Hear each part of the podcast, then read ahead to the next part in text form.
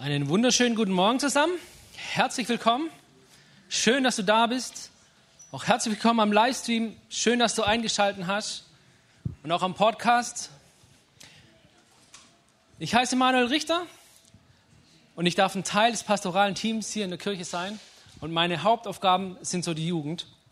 Und ich freue mich richtig, heute zu euch sprechen zu dürfen, weil wir befinden uns in einer richtig guten Predigtserie. Ostern neu erleben. Und vor drei Wochen haben wir uns damit beschäftigt, haben wir uns auf die Suche gemacht nach dem Glück. Und wir haben gehört, wie wichtig es ist, dass wir unser Glück an der richtigen Stelle suchen. Ähm, und die Steffi hat es so eindrücklich von ihrem eigenen Leben erzählt, das hat mich richtig berührt. Wenn du die Predigt noch nicht gehört hast, ey, dann hör sie dir nochmal an. Das lohnt sich wirklich. Letzte Woche waren wir auf der Suche nach Annahme. Und wir haben gehört, wie wichtig es ist, dass wir an der richtigen Stelle nach Annahme suchen, nämlich bei Jesus Christus. Und heute, heute machen wir uns auf die Suche nach einer gerechteren und besseren Welt. Ist jemand heute Morgen da, der sich auch wie ich nach einer besseren und gerechteren Welt sehnt? Hey, mein erster Gedanke, der mir kam, war, eine gerechtere und bessere Welt ist ohne Liebe doch eigentlich gar nicht möglich. Ich bin über den Vers gestoßen, denn wer seinen Mitmenschen liebt, tut ihm nichts Böses. So wird durch die Liebe das ganze Gesetz erfüllt. So, und für mich heißt es, dass die Voraussetzung für eine bessere und gerechtere Welt Liebe ist. Die wahre Liebe. Und wenn wir uns aber die Welt so anschauen und die ganze Ungerechtigkeit sehen oder an die Ungerechtigkeit denken, die uns vielleicht passiert ist, so, da könnte man sich doch die Frage stellen, hey, wo ist sie eigentlich, die wahre Liebe? Gibt sie sie überhaupt? Ja? Und man könnte zu dem Glauben kommen, hey, die wahre Liebe, die gibt es doch eigentlich nur in Hollywood. Ja, da gab es Brad und Angelina, ja? da gab es Heidi und Seal oder Diana und Charles, könnt ihr euch noch daran erinnern? So, und die ganze Welt Sie schaute auf ihren Ehen in der Hoffnung, dass es die wahre Liebe gibt, bis die Ehen in aller Öffentlichkeit zerbrachen. So, und die Hoffnung auf die wahre Liebe, sie fängt an zu bröckeln, gibt es sie doch nicht, die wahre Liebe. Ist doch nichts mit und sie lebten glücklich bis ans Ende ihrer Tage. Und wenn wir die Welt anschauen, dann sieht es doch echt danach aus. Es gibt Krieg, Unschuldige sterben, Kinder verhungern. Wir persönlich werden vielleicht ausgenutzt, wir kommen zu kurz, wir werden übersehen, wir werden verletzt, Beziehungen scheitern, Ehen gehen kaputt. Und trotz all dem ist die Sehnsucht und die Hoffnung nach der wahren Liebe, nach einer besseren Welt nicht klein zu kriegen. So, es gibt einen Spruch, den Kinder bestimmt alle, die Hoffnung stirbt zuletzt. Genau. Hey, es gibt einen Grund, warum Serien und Filme, in denen es die wahre Liebe gibt, zu den erfolgreichsten Filmen aller Zeiten gehören. Da gab es zum Beispiel Jack. Jack opferte sich für Rose. Jack. Da gab es Arben, die sich, die ihre Unsterblichkeit für Aragon aufgab. Oder denken wir mal an Rachel. Rachel, die letzten endlich doch zu Ross zurückkehrt. So, die ganze Welt hat darauf gewartet, oder? Und obwohl wir sehen, dass so viele Beziehungen und Ehen scheitern, hören die Menschen nicht auf zu heiraten. Ich habe euch mal eine Zahl mitgebracht. Im Jahr 2021 wurden in Deutschland 357.785 Ehen geschlossen. So, und die Zahl an sich, die hört sich für mich echt gut an. Und warum? Warum hören sie nicht auf? Weil der Traum nach der wahren Liebe, nach einer besseren Welt nicht totzukriegen ist, egal wie es um uns herum aussieht. Die Suche nach Gerechtigkeit, nach einer besseren Welt, Trotz der vielen Ungerechtigkeit die wir manchmal nicht verstehen. Warum gibt es Krieg? Warum müssen Unschuldige sterben? Warum gibt es Armut? Warum werde ich in der Schule oder auf der Arbeit gemobbt? Ich mache doch gar nichts falsch. Ich versuche doch alle gut zu behandeln. Warum verlässt mich mein Partner oder meine Partnerin? Ich versuche doch alles daran zu setzen, die Beziehung zu retten. Ich liebe ihn doch. Und ihr Lieben, ich muss euch eins gestehen. Ich verstehe es manchmal nicht. Ich weiß manchmal nicht, warum solche Dinge geschehen. Ich muss aber euch noch was anderes gestehen. Und trotzdem, auch wenn ich es nicht verstehe, liebe ich Jesus. Ich liebe Jesus über alles, weil er uns genau in diesen Fragen, in dieser Sehnsucht nach einer gerechteren und besseren Welt begegnet. Wisst ihr, die Sehnsucht, die in uns steckt, die steckt, glaube ich, nicht nur heute in uns, sondern die gibt es schon immer auf der Welt. Ich glaube, schon damals, vor 2000 Jahren, haben die Menschen diese Sehnsucht in sich getragen. Auch da gab es Hass, auch da gab es Krieg und Verletzung, Scheidung. Und das Volk Israel, die Juden, sie lebten damals unter der Besatzungsmacht der Römer. Und sie wurden unterdrückt. Wir lesen ganz viel von Krankheit, von Aussätzigen, von Lahmen, von Blinden. Es gab viel Krankheit. Menschen wurden ins Gefängnis gesteckt und verrotteten da drin. So, das Volk Israel, die Juden, sie sehnten sich nach Befreiung, nach einer besseren Welt. Und genau in diese Sehnsucht kommt Jesus. Da taucht dieser Jesus auf, der anfängt, genau davon zu erzählen, von einer besseren Welt, die kommen wird. Und die Menschen um ihn herum, so die bekommen das mit. Sie bekommen mit, dass Kranke gesund werden, dass Zeichen und Wunder geschehen. Und sie hören ihm begeistert zu, weil Jesus mit Vollmacht spricht. So ganz anders als all die Gelehrten, die es damals gab. Und dieser Jesus kommt eines Tages nach Nazareth. Er geht in die Synagoge, um zu predigen, und er bekommt eine Schriftrolle in die Hand. Und da stößt er auf die Worte des Propheten Jesaja, die der Prophet schon circa 700 Jahre zuvor dem Volk Israel verkündete, als das Volk in Krieg, in Verbannung und in Leid lebte. So, und Jesus sagt folgende Worte. Der Geist des Herrn ruht auf mir, weil, ich, weil er mich berufen und bevollmächtigt hat. Er hat mich gesandt, den Armen die frohe Botschaft zu bringen. Ich rufe Freiheit aus für die Gefangenen, den Blinden sage ich, dass sie sehen werden und den Unterdrückten, dass sie von jeder Gewalt befreit sein sollen. Ich verkündige ihnen ein Jahr, in dem der Herr seine Gnade zeigt. Und Jesus steht da, er schaut den Menschen in die Augen und alle sind total gespannt. Oh, was würde er uns jetzt sagen? Wie würde er diesen Text auslegen? Mit was überrascht er uns jetzt? Mit was bringt er uns zum Staunen? Und die Leute, sie fingen an zu staunen, weil jetzt kommt nämlich der Hammer. Jetzt kommt nämlich die kürzeste Predigt aller Zeiten und das von Jesus höchstpersönlich. Jesus, er sagt nur einen Satz. Heute, da ihr dieses Prophetenwort aus meinem Mund hört, ist es unter euch in Erfüllung gegangen. Und Jesus setzt sich hin.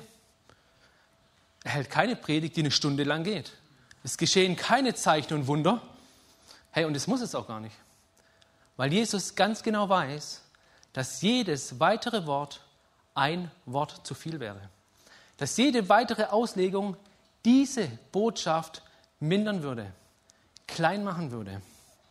Die wichtige Botschaft, der Geist des Herrn ruht auf mir, weil er mich berufen und bevollmächtigt hat. Er hat mich gesandt, den Armen die frohe Botschaft zu bringen. Ich rufe Freiheit aus für die Gefangenen. Den Blinden sage ich, dass sie sehend werden und den Unterdrückten, dass sie von jeder Gewalt befreit sein sollen. Ich verkündige ihnen ein Jahr, in dem der Herr seine Gnade zeigt. Und Jesus weiß ganz genau, dass mit dieser Schriftlesung aus dem Jesaja 61 alles gesagt und getan ist. Denn genau in diesem Moment, als Jesus diese Worte ausspricht, geht diese Botschaft in Erfüllung. Das ist der erste wichtige Punkt, der für mich heute so wichtig ist. Jesus ist nicht nur der Bote der guten Nachricht, Jesus selbst ist die Botschaft. Amen. Er mit seiner Gegenwart, mit seiner Anwesenheit und mit seiner Präsenz hat er diese Verheißung erfüllt. Diese Verheißung, diese traumhafte Vorstellung von einer besseren Welt, in dem Blinde wieder sehen werden, in dem Gefangene wieder frei werden. Und diese Verheißung hat Jesus mit seinem Leben eingelöst. Ostern. Und das gilt auch heute, jetzt und hier. So, wenn wir uns jetzt den Bibeltext mal anschauen, dann spricht Jesus hier vier Personengruppen an. Er spricht zu den Armen, zu den Gefangenen, zu den Blinden und zu den Unterdrückten. Und das sind vier Personengruppen, die am Rande der Gesellschaft stehen, auch heute. Und schnell könnte man meinen, hey, mit diesen Personengruppen haben wir doch gar nichts am Hut. So, wir leben in Deutschland, in einem der reichsten Länder. Und die wenigsten von uns sind wirklich arm und müssen hungern. Die wenigsten von uns werden verfolgt und ins Gefängnis geworfen. Die wenigsten von uns sind blind und werden unterdrückt. Oder? Ich sage aber ganz bewusst, die wenigsten. Denn es gibt es in Deutschland und in unserer Stadt. Es gibt tatsächlich Menschen, die zum Glauben finden und Angst haben, Sonntagmorgen in den Gottesdienst zu gehen weil sie beschimpft werden, weil sie gemobbt werden oder weil sie sogar bedroht werden. Und ich glaube, es gibt auch Armut, auch hier in der Stadt. Und davor dürfen wir unsere Augen nicht verschließen, sondern ich glaube, wir müssen mit offenen Augen durch die Stadt laufen und dann sehen wir das auch. So, aber in der Regel sind wir selber ja nicht davon betroffen und kommen nicht in Berührung, oder? Also ich kann mir zwar nicht alles leisten, was ich möchte, aber arm bin ich deswegen nicht, oder? Meine Familie muss keine Angst haben zu verhungern. Ich trage zwar eine Brille, aber blind bin ich deswegen nicht. Sehen tue ich euch trotzdem. So, also, was hat dann dieser Bibeltext denn mit mir zu tun? Und ihr Lieben, ich möchte uns ein bisschen herausfordern, so von der menschlichen Sicht wegzukommen von dem, was wir im ersten Moment mit Armut oder Blindheit in Verbindung bringen, sondern ich möchte uns herausfordern, so ein bisschen aus Gottes Sicht auf uns zu schauen. Denn was wäre, wenn Jesus mit seinen Worten eine Aussage darüber trifft, wer wir wirklich vor Gott sind? Was wäre, wenn du und ich vor Gott tatsächlich arm sind, tatsächlich gefangen sind, tatsächlich blind sind und unterdrückt sind. Was wäre dann? Und ich habe mir gedacht, wir schauen uns die Personengruppen mal ein bisschen an. Der Geist des Herrn ruht auf mir. Er hat mich gesandt, den Armen die frohe Botschaft zu bringen. Die Armen. Ich habe mir überlegt, ja, was ist denn Armut? Was bedeutet denn das?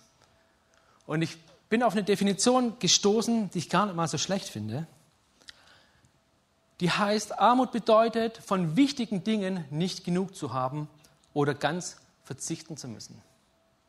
Und ich glaube, wir haben viele Dinge, die uns irgendwie für wichtig erscheinen. Und ich glaube, es gibt auch verschiedene Arten von Armut. Und ich habe mir mal drei aufgeschrieben. So, die erste Art von Armut ist die geistliche Armut.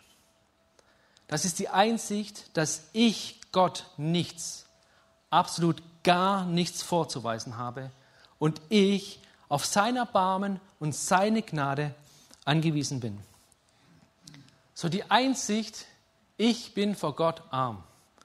Arm an Liebe, arm an Herzlichkeit, arm an Geduld, arm an Gnade, arm an Einsicht. Und weil ich arm bin, bin ich auf seine Gnade angewiesen. Und diese Einsicht, wenn ich das einsehe und erkenne, macht mich das zu einem Menschen, an dem die Gnade erst wirken kann. Aber ich muss es erkennen. So, die zweite Art von Armut ist die sich demütigende Armut. Es ist Gottes Aufforderung an mich, arm zu werden. Arm zu werden an Stolz, arm an Überheblichkeit, arm an Lüge, arm an Streit, arm an Jezorn. Arm zu werden bedeutet, mir einzugestehen, dass ich reich an Sünde bin und Gott zu bekennen, dass ich arm an Sünde werden möchte. Das hat mich irgendwie tief bewegt. Das hat wirklich was hinterlassen bei mir. Ich muss bekennen, dass ich arm bin vor Gott.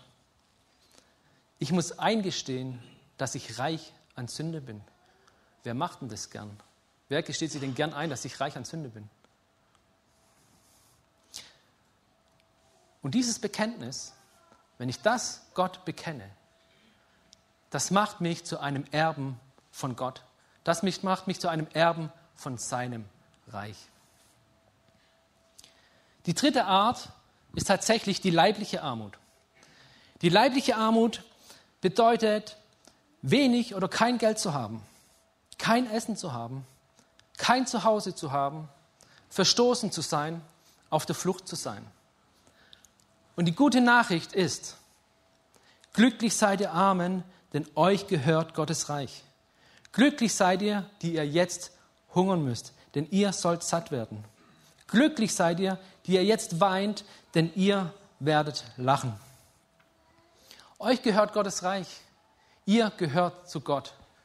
Das ist für mich eine richtige, starke Verheißung. Und wisst ihr, ich glaube, dass Gott auch schon ganz praktisch in solchen Situationen eingreift. Zum Beispiel durch Spenden finanzieller Art, materieller Art, durch Ärzte und Helfer, die in Krisengebiete gehen, um zu helfen, durch Länder und Menschen, die anderen Menschen die Türen öffnen und ihnen ein Zuhause gibt. Und ihr Lieben, ich glaube, wir brauchen noch mehr davon. So, kommen wir zur zweiten Personengruppe. Der Geist des Herrn ruht auf mir. Ich rufe Freiheit aus für die Gefangenen. Ihr Lieben, überall, wo Menschen eine Begegnung mit Gott haben, werden Gefangene zu Freien. Das lesen wir ganz viel in der Bibel.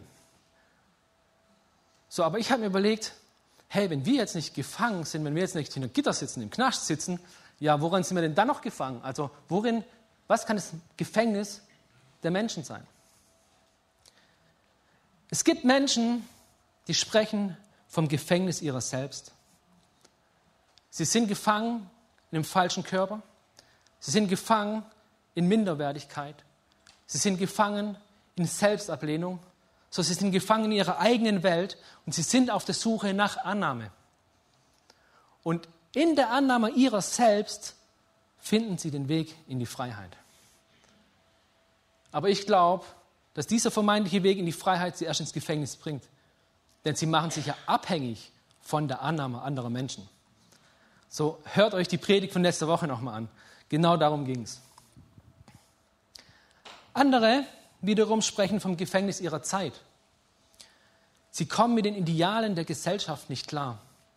So es setzt sie unter Druck, was der Zeitgeist ihnen vorgaukelt, wie ein gelungenes Leben auszusehen hat. Was die Gesellschaft, Gesellschaft sagt, was sie zu tun haben, wie sie zu leben haben und was sie zu denken haben. Und sie kommen damit irgendwie nicht klar. Und trotzdem möchten sie dazugehören. Und in der Zugehörigkeit sehen sie den Weg in die Freiheit, was wiederum der Weg ins Gefängnis ist. Andere reden vom Gefängnis ihres Glaubens. So sie können die ungesagten Regeln, die das Miteinander ihres Glaubens bestimmt, irgendwie nicht mehr ertragen. Der Machtmissbrauch, die Enttäuschungen, die vielen leeren Versprechungen, bringt sie an ihre Grenzen. Und ihr Lieben, ich kann das voll nachvollziehen. Ich kann das echt voll verstehen. Ich weiß nicht, ob du schon mal enttäuscht worden bist von einem anderen Menschen, von anderen Christen, von einem Leiter oder von einem Pastor. Ich habe das schon erlebt. So, du brauchst irgendwie einen Rat, du brauchst Unterstützung, du hast irgendein Anliegen und dann heißt es nur, ja, schreib mir eine E-Mail. So, und dann schreibst eine E-Mail und dann kommt nichts zurück. Bei der zweiten E-Mail nicht, bei der dritten E-Mail nicht.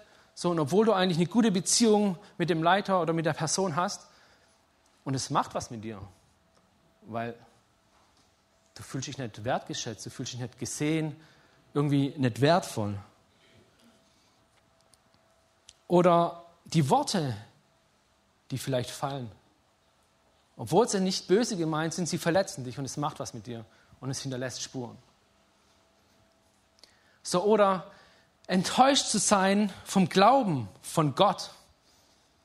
So, ich glaube, ich habe das schon mal erzählt, als ich vor vielen Jahren neben einer 100%-Stelle eine Ausbildung zum Pastoralassistenten angefangen habe. Und ich war so voll, voll Feuer und Flamme. So, ich habe echt alles gegeben. Ich bin bis an die Grenzen gegangen. Und dann musste ich mir eingestehen und ich musste kapitulieren. Ich sage, ich schaff's nicht. Ich muss abbrechen. Hey, und diese Enttäuschung von, von Gott, vom Glauben, so, das war doch mein Weg im Glauben. Das war doch, das war doch meine Bestimmung. So, äh, ich habe es nicht verstanden.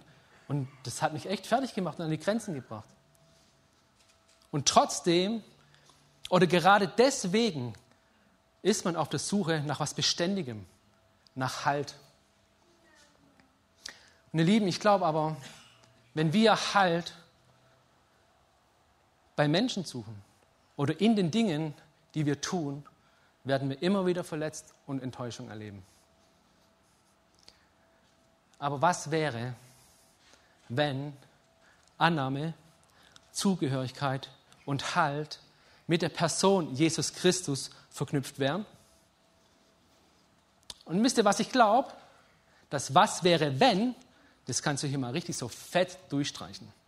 Weil ich glaube und ich bin davon fest überzeugt, dass Annahme, Zugehörigkeit und Halt in Jesus Christus ist. Nicht wäre, sondern ist. Weil sonst würde ich heute nicht hier auf der Bühne stehen, ihr Lieben. Kommen wir zur dritten Personengruppe. Der Geist des Herrn ruht auf mir, den Blinden sage ich, dass sie sehen werden. Und diese Aussage trifft Jesus in einer Zeit, in der Blindheit ein Massenphänomen war. Durch mangelnde Ernährung, durch schlechte Wasserqualität gab es damals viel mehr Blinde als heute.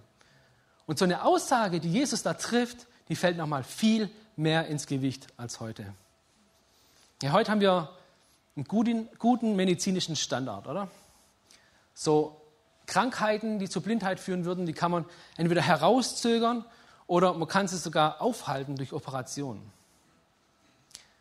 Ich glaube aber, in den ganzen Geschichten, Berichten, die wir über Blindenheilung lesen, ich glaube, dass sie nicht nur eine körperliche Komponente haben, sondern auch eine geistliche Komponente. Denn Jesus spricht nicht nur von den äußeren Augen, sondern auch von den geistlichen inneren Augen. Der blinde Fleck der Menschen, der Heilung braucht. Der blinde Fleck zu meinen, ohne Gott auskommen zu können. Der blinde Fleck zu meinen, Freiheit in allen Dingen zu finden, außer bei Gott. Der blinde Fleck, Gott für tot erklärt zu haben. Ihr Lieben, dieser blinde Fleck, der braucht Heilung. Der braucht Heilung, damit Menschen Gott als ihren Schöpfer, als ihren Erhalter und ihren Erlöser erkennen. Und diese Heilung bringt Jesus. Jesus ist der, der mein Dunkel erhält, der meine Finsternis erhält, meine Finsternis der Schuld, meine Finsternis der Angst, meine Finsternis der Sorgen, der Ängste. Jesus ist der, der die Schatten vertreibt und Farbe ins triste Leben meines Lebens bringt, ins triste Grau meines Lebens bringt. Ich bin das Licht für die Welt. Wer mir nachfolgt, wird nicht in der Dunkelheit umherirren, sondern er hat das Licht, das ihm zum Leben führt.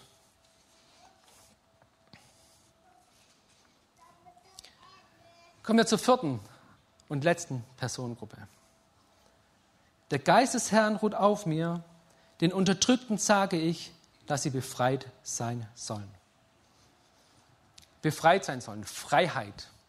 Das haben wir vorhin doch auch schon gelesen. Vorhin haben wir gelesen, dass Jesus sagt, dass er Freiheit über den Gefangenen ausruft. Und diese Wiederholung, die finde ich sehr interessant. Denn im ursprünglichen Text in Jesaja 61 lesen wir gar nichts über die Freiheit der Unterdrückten, sondern Jesus fügt hier Worte aus dem Jesaja 58 hinzu. Und da steht folgendes: Löst die Fesseln der Menschen, die man zu Unrecht gefangen hält. Ihr dürft vorkommen. Befreit sie vom drückenden Joch der Sklaverei und gebt ihnen ihre Freiheit wieder. Schafft jede Art von Unterdrückung ab. Kann es sein, dass Jesus hier keine einzelne Personengruppe anspricht, sondern dass er alle, für die Jesus auf die Welt gekommen ist, zusammenfasst? Kann es sein, dass er dich und mich meint, die Jesus schon kennen, und alle, die noch unter dem Joch der Sklaverei leben und die Freiheit in Jesus und durch Jesus noch nicht erlebt haben? Kann es sein? Und wisst ihr, wir haben jetzt ganz oft gehört, wie Jesus gesagt hat, und der Geist des Herrn ruht auf mir. Aber der Geist des Herrn, er ruft, ruht nicht nur auf Jesus, sondern er ruht auch auf uns. Spätestens dann, wenn du Jesus in dein Leben eingeladen hast. Spätestens dann. Und dieser Geist, der Heilige Geist, er sendet uns zu den Unterdrückten, um ihnen in ihrer Armut, in ihrer Gefangenschaft und ihrer Blindheit zu begegnen. Ihr Lieben, die Suche nach Gerechtigkeit. Trotz der vielen Ungerechtigkeit, die wir vielleicht nicht verstehen. Krieg, Tod, Hass, Verletzung, Krankheit, so viel Ungerechtigkeit, die so schwer wiegt und die wir nicht verstehen. Aber Lieben, ich möchte eine Frage stellen. Ist es gerecht, dass ein unschuldiger Mensch, ein komplett reiner und freier Mensch ohne jegliche Schuld für mich gestorben ist? Für mich, der so viel Mist im Leben gebaut hat? Der so lange ohne Gott gelebt hat? Ist es gerecht, dass eine Person die ganze Schuld der Welt auf sich trägt und dafür ans Kreuz geht? Ich glaube nicht. Aber wisst ihr was? Genau das hat Jesus getan. Seine Liebe, Jesus, äh, seine Liebe für dich und für mich. Die wahre Liebe hat ihn ans Kreuz gebracht. Die war so stark, dass er sich für dich und für mich schlagen lassen hat, auspeitschen lassen hat, bespucken lassen hat, voll Schmerzen ans Kreuz genagelt hat, lassen hat einen Speer in die Seite reintreiben lassen hat. So groß war seine Liebe. Hey, dass er im letzten Atemzug folgende Worte sagt. Vater, bitte vergib ihnen, denn sie wissen nicht, was sie tun. Ich muss reich werden. Ich muss zunehmen an der Erkenntnis, hey, dass Gottes Plan größer ist als alles, was ich verstehe, alles, was ich als ungerecht empfinde.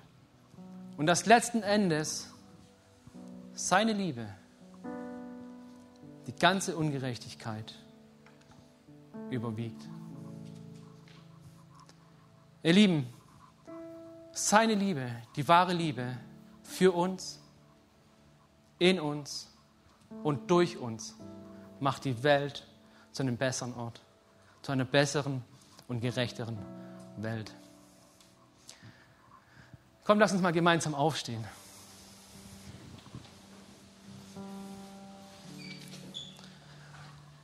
Und vielleicht können wir die Augen schließen, denn ich möchte euch eine Frage stellen. Vielleicht bist du zum ersten Mal im Gottesdienst, vielleicht auch zum zweiten oder dritten Mal. Vielleicht gehst du auch schon jahrelang in den Gottesdienst und besuchst eine Kirche, aber du hast noch nie die persönliche Entscheidung getroffen, mit Gott zu leben. Du hast ihn noch nie in dein Leben eingeladen, dass er Licht in deinem blinden Fleck werden kann.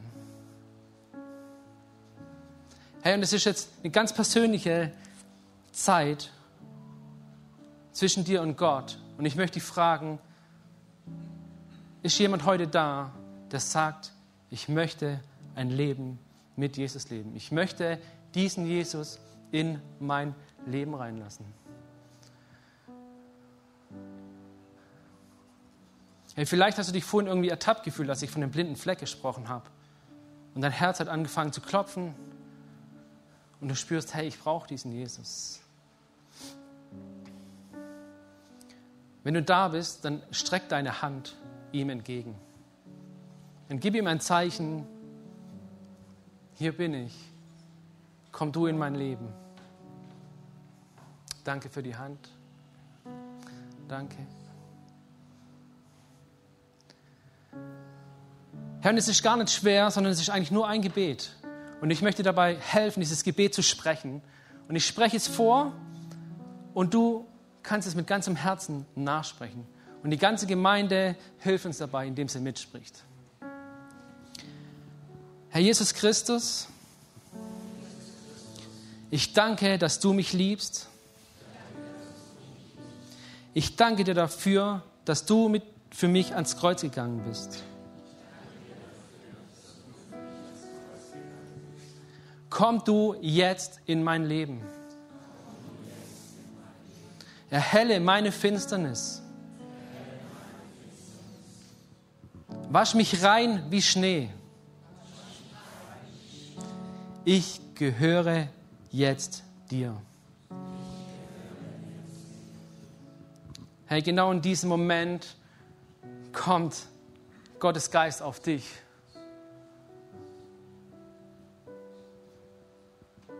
Hey, und wenn du die Hand gestreckt hast, dann komm nach dem Gottesdienst bitte nach vorne.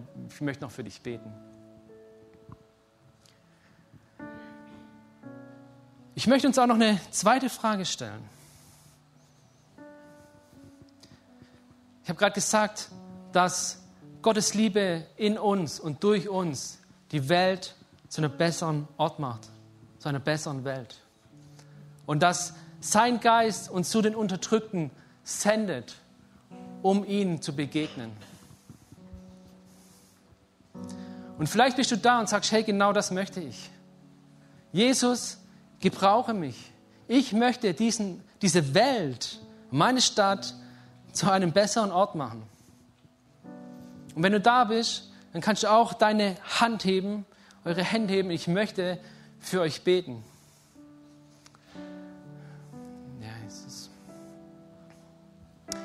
Ja, himmlischer Vater, ich danke dir für all diese Hände, Jesus. Und ich danke dir dafür, Gott, dass dein Geist auch auf uns lagert. Ich danke dir dafür, dass du, Heiliger Geist, uns sendest zu den Unterdrückten, um ihnen in ihrer Armut, in ihrer Blindheit und in ihrer Gefangenheit zu begegnen. Und Heiliger Geist, ich bitte dich, dass du jetzt auf jeden kommst, der seine Hand streckt, der sagt, ich möchte diese Welt, diese Stadt zu einem besseren Ort machen. Ich bitte dich, dass du kommst mit einer Salbung der Sendung. Bitte öffne uns die Augen in der nächsten Woche. Schick uns Menschen entgegen, schick uns Menschen und lass sie uns sehen. Lass uns ihnen begegnen. Jesus, sende uns.